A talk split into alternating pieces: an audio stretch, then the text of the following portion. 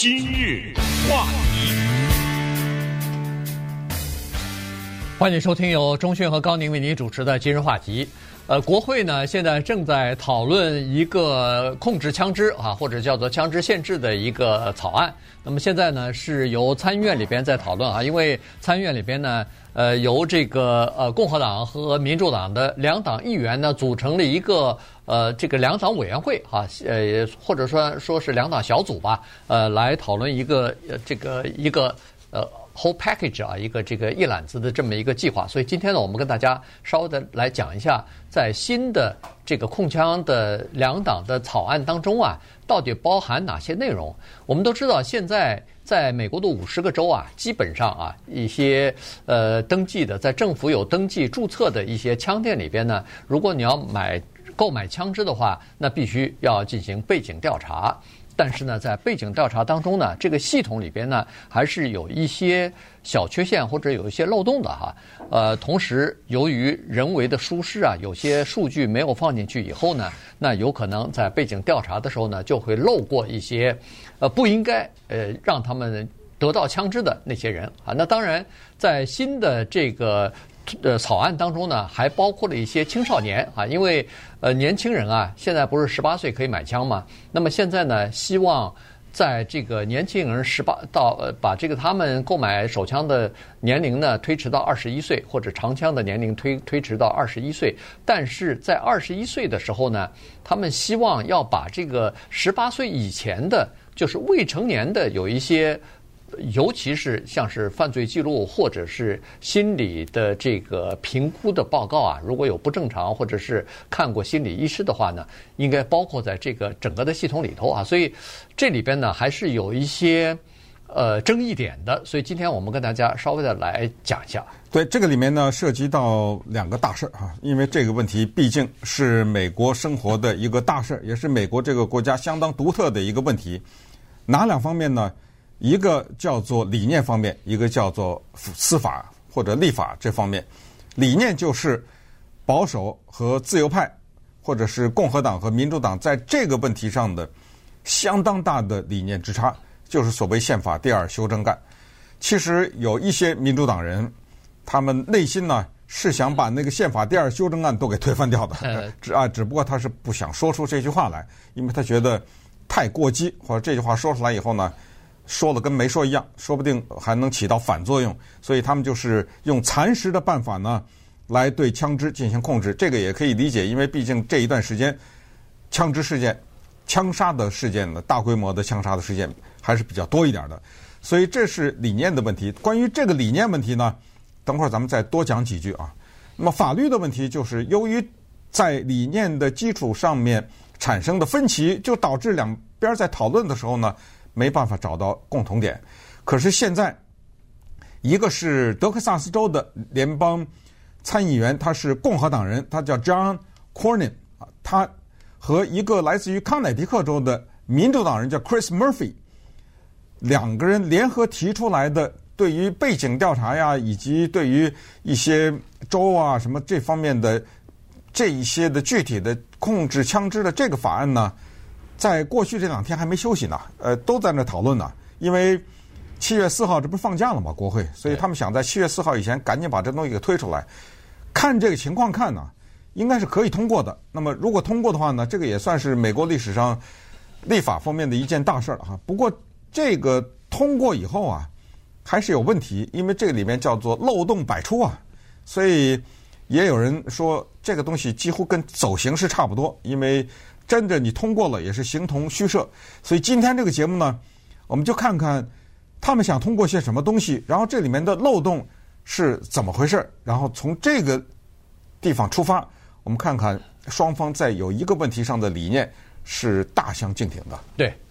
呃，这个现在能够做到的哈，大概是两党之间可以达成妥协的，就是关于背景调查这个事情了。其实有一些稍稍微更保守一点的这个呃共和党的人呢，他们甚至连这个背景调查都是不赞成的，原因就是认为这个已经限制了有些人的第二修正院呃第二修正案所赋予的权利了。但是现在没有办法，必须要这么做，因为大家有这样一个共识，就是说。枪，它到了一个不应该得到枪的人的手里边，到了一个可能会犯罪的一个人的手里边，可能就是变成了一个大规模杀伤性的武器了哈。所以呢，呃，这个应该来禁止。那好像在这个问题上呢，那大家是有共识的哈。那么好了，现在的问题就在于说，我们现在其实在呃三十差不多三十年前吧，一九九三年的时候呢。呃，就已经有了一个叫做背景调查的这么一个数据库了哈，这个是由联邦调查局所建立起来的。啊，同时呢，美国的五十个州都已经加入了这个联邦的呃这个背景调查的数据库和整个的系统了，所以是州和联邦政府联合起来的这么一个数据库啊。那么。呃，运作起来呢，当然是还是相当不错的哈。首先，它有这么几个方便的地方。原来好像觉得，呃，没有电脑连线的时候呢，好像觉得要检查一个人的这个背景啊，呃，我记得在九九三年之前吧，可能需要十天左右的时间。原因就是说，你要把这些资料。输入到系统里头去，人家没那么快哈，都没有联网，但是要一个一个的各个方面来呃核实啊调查，所以时间比较长。现在呢，说是去年哈，一共处理了差不多四千万件呃枪的交易，那么四千万个人要买枪的话，都需要背景调查，百分之八十八的调查呢是在几分钟之内，大概不超过十分钟吧。就已经清理了啊，也就是说，你如果是背景非常干净，没有犯罪记录，没有这个心理方面的问题的话，没有呃家暴的这个历史的话，基本上一下就过了。那百分之八十八的人，那这个是非常快的哈。但是呢，因为在九三年的时候通过这个法律的时候，背景调查的时候呢，呃，一些 拥护枪支权利的这些人，还有这个呃保守派的议员呢，在这个法律当中呢，他。加了一个东西，主要是为了，呃，就是不要，就是影响枪支的贩售啊，不要影响枪支的这个销售，呃，于是呢，保持枪支的这个销售的顺畅。于是，在这个法律当中呢，他加了一条，就是七十二小时的限制法。也就是说，在这个背景调查的时候啊，如果你的背景调查的结果在七十二小时之内，还没有返回到枪店的话，那对不起，买枪的人可以不等那个结果出来，他最多就是等七十二小时。如果没有拒绝他买枪的话，他马上到枪店里头，过了七十二小时，三天之后，他马上可以到枪店里头去拿这个枪。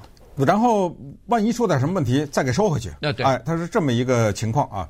那么这个里面呢，问题就出来了。首先，刚才说的这个背景调查是一个联邦的法律。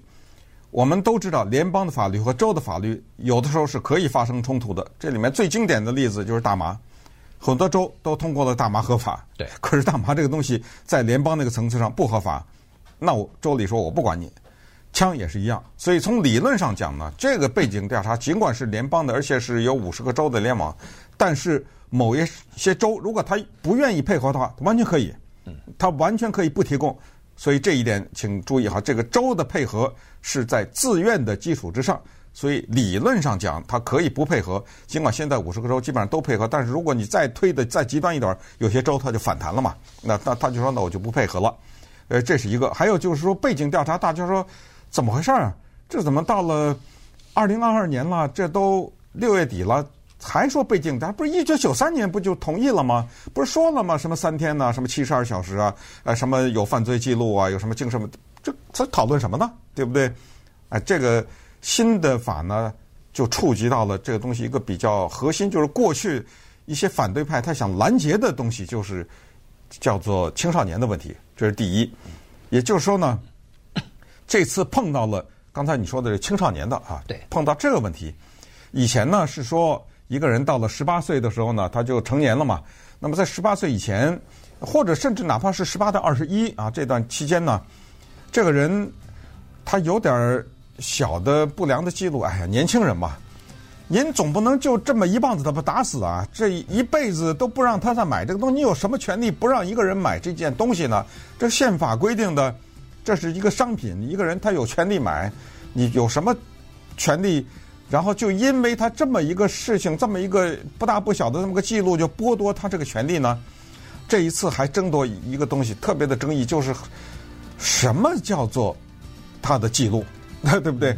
我认为这个东西不构成他的犯罪记录，他可以买。你认为他构成，这定义都吵不清楚。那么稍等，我们再看一看这个当中涉及到的，居然还有一个一个有意思的东西叫什么男朋友漏洞，对不对？对。什么叫做男朋友漏洞？漏洞？什么叫做警告法？什么叫做呃家暴？怎么定义家暴啊？等等这些呢，还是我们需要知道的。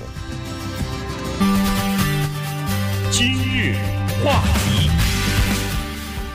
欢迎您继续收听由钟迅和高宁为您主持的今日话题。这段时间跟大家讲的那是国会的参院啊，现在两党呢正在讨论这个控制枪支的呃法案一些新的呃实施的细节吧。那这个呃内容当中呢，可能就涉及到背景调查了啊。刚才说过了，有这么一个理念，就是针对青少年的这个。病例哈，主要是青少年的这个记录，他怎么样放到这个背景调查当中？因为现在呢，提出来一个方案，就是说青少年啊，他第一，他们的这个不管是犯罪记录还是心理评估，应该放在这个背景调查当中啊。因为最近这一段时间连续发生的这个枪支暴力、大规模杀伤的这个呃案件当中呢，有不少是青少年做的案啊，所以呢。这个就引起了人们的重视了，呃，然后就要求把这个青少年放到这个他们的这个记录啊、数据啊，要放到这个数据库里边。但是我们都知道，在美国呢，呃，这个是非常保护青少年的隐私的啊。这个青少年，人们很多人在理念上就认为说，他们是比较容易犯错误，叫做一时冲动。犯错误啊，这个不应该影响他们以后日常的发展。所以青少年的记录，你看，只要是青少年犯罪，一般来说，在这个报纸上、广播上、在平台上，还先不公布他们的姓名，先不公布他们的各种各样的身份呢。原因就是想要保护他们哈。而且美国人经常要希望给青少年第二次机会，就是。过了十八岁以后，你变成成年人了，以前的那些东西我们就一笔勾销不算了。你到了成年人以后，给你再给你一次机会，看看能不能够这个向上发展哈，这朝好的方面发展。但是现在的这个现实情况呢，是说青少年犯罪越来越严重，于是就要看他们的青少年时间的这个犯罪的情况，以及心理不正常或者是这个进行评估有呃。杀人倾向的这些东西呢，应该放到那个新的背景调查的数据库里边。而且呢，在新的这个草案当中呢，也说了，青少年现在的这个数据库啊，他们做背景调查的时候，应该不受那个七十二小时的这个限制。也就是说，在青少年买枪的时候，他们有的时候因为数据库里边的东西还没有完全转到。现在这个数据库里头，可能在调查背景调查的时候，它需要更长的时间。所以在这种情况之下，你不能呃适用这个七十二小时哦，那还没呃结果还没出来，我就把枪卖给你了。呃，不是啊，他在这个草案当中呢规定的是，呃，青少年买枪必须要等到全部的这个调查结果出结果出结论之后，才可以让他们把枪取走。对，这个是算是枪支。背景调查首次了，这就是现在国会正在讨论的问题，估计也可能会通过啊。因为既然是两党提出来的话，他们各自都已经摸了各自的脉搏，都已经该问的人也都问了哈，所以是有可能通过。但是这个背后呢，呃，隐藏着很大的争议。这个争议可能要多少年以后，也说这个即使通过了，可能要多少年以后才能完成啊？这种联网啊什么之类的，这个最大的争议就是宪法的权利。很多的拥护枪支的人把买枪跟去买一把葱是划等号的，也就是说，我有一个权利是买这个东西，你凭什么？因为我有一次跟我老婆吵架，就剥夺我这个权利？他们管这个叫家暴嘛，对不对？因为你要知道，家暴啊，这两个字在英文也是两个字哈，写着容易，这背后的可能有几千个不同的情况啊，是不是？对，你。难道就因为我有一次啊使用毒品，这使用毒品的那背后情况多了去了，你就不卖给我枪了？你因为我那么有那么一次的小小的疏忽，尤其是说到所谓精神的问题，哇，什么叫做精神问题啊？说难听点，谁没点精神问题啊？你怎么定义这个东西啊？那么凭什么就不再让我拥有这个枪支呢？这就是双方争夺，这就是为什么刚才说很多人根本就反对背景调查，根本不要有犯罪记录，有犯罪记录，他有没有司法制度啊？他犯罪就关监狱啊。那么既然从监狱里放出来，就说明他可以放啊，是不是？那为什么不让他买枪啊？有精神问题，有精神问题治病啊。既然他没治病，既然他活动在社会上，就说明他是个自由人呢、是你医院把他放出来的呀？是医生的诊断说他没事儿啊？你干嘛不让他买枪啊？等等等等，这个是一个争议。那么背后的推手当然是美国长枪协会，因为长枪协会有两个驱动力，一个就是卖枪啊，啊，他需要钱呐、啊，他代表美国的气枪、美国的这个枪支的工业啊，对不对？所以。第一是有商业的利益，第二就是所谓的宪法的权利，它有政治的目的。所以每当有枪击事件发生的时候，大家还记得前段时间不是那个 Uvalde 嘛，对不对？打死那么多孩子，然后紧接着那个礼拜五，就是美国长枪协会在那个地方德州的全国大会。你看 Trump 和 Ted Cruz，就是他们那个州的联邦参议员说什么？他们两个异口同声在指责一个东西。说那个学校有一扇门没关上，啊，那扇门是应该锁上，所以你听他们的讲话都说，那扇门凭什么没有锁上？这个叫什么？人为的疏失啊！因为我们知道现在的这种情况，美国的学校很多你是进不去的。当上课的时候，就有那么一扇门没锁上，这个人进去的，哎，他们异口同声的在指责那扇门，说为什么你们不把那扇门锁上？是这个问题。所以呢，所以现在呢就。出现了一个到底是该怎么样的评估，甚至连怎么定义一个人的精神有问题，怎么定义什么叫做使用毒品，怎么定义什么叫做家庭暴力都没法定义。于是这个叫所谓男朋友漏洞就冒出来了。哎，请注意，它叫男朋友漏洞啊，它不叫女朋友漏洞啊。哎，请注意，这里面的用词都是很说明问题的，因为。家庭暴力涉及到的夫妻关系，或者是同居的这个关系。可是我跟一个女朋友，我们两个约会，一次吵架我打了她，她报警得了，这构不成不构成家暴，对不对？对。所以叫做男朋友漏洞。因为什么呢？因为事后发现啊，在暴力事件当中杀人的人，基本上百分之九十以上都是男的杀女朋友。对。而且呢，根据现在的统计数字呢来看，就是说枪支啊，就是叫做枪杀案里边呢，百分之七十的女性受害者呢，都是由和他有亲密关系的那个男性所杀害的。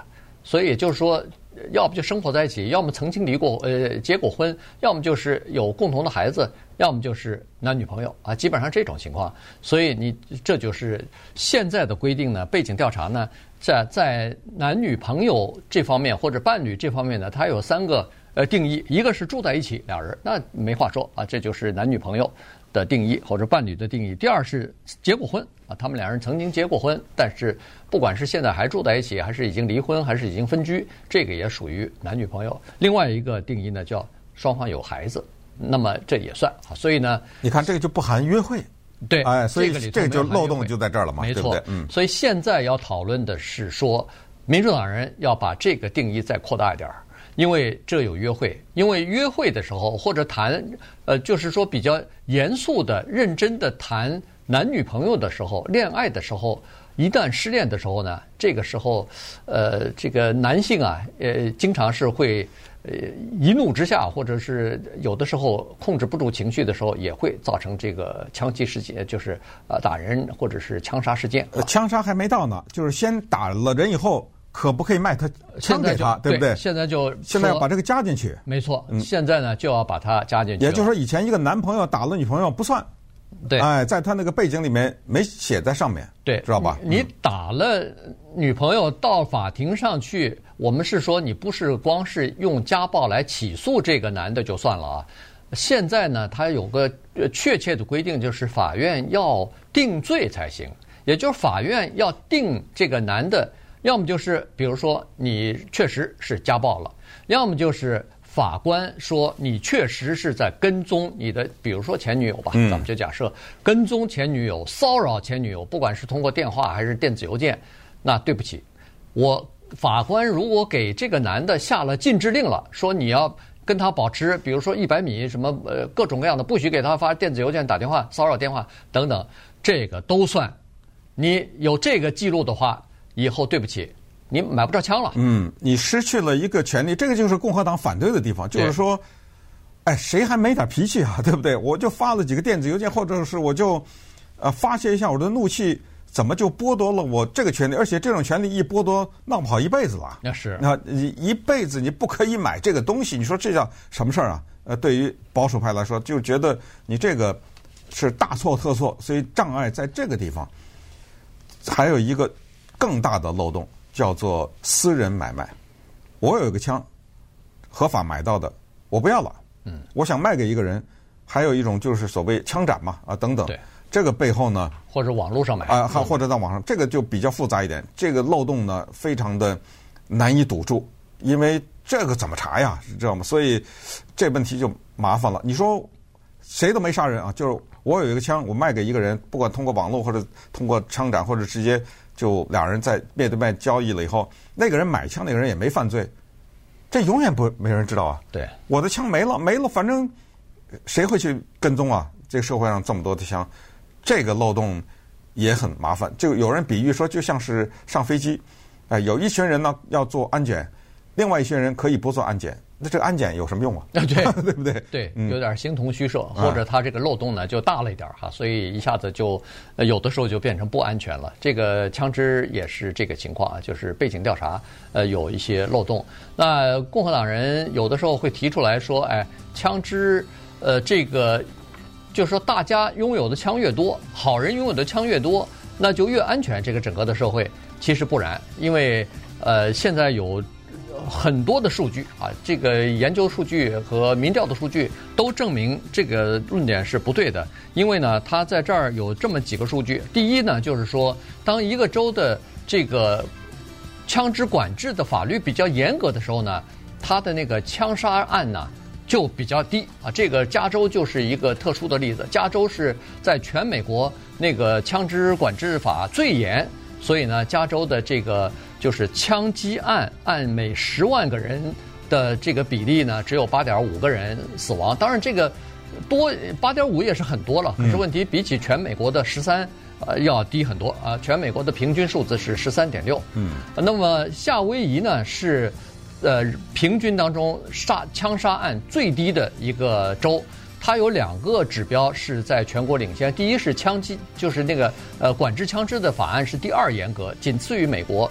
呃，仅次于加州。第二呢是他们在呃夏威夷州啊，拥有枪支的那个家庭的比例是最低的，只有百分之九的家庭拥有枪支。你看，拥有枪支少，呃，杀人案就就是枪击杀人案就会比较少。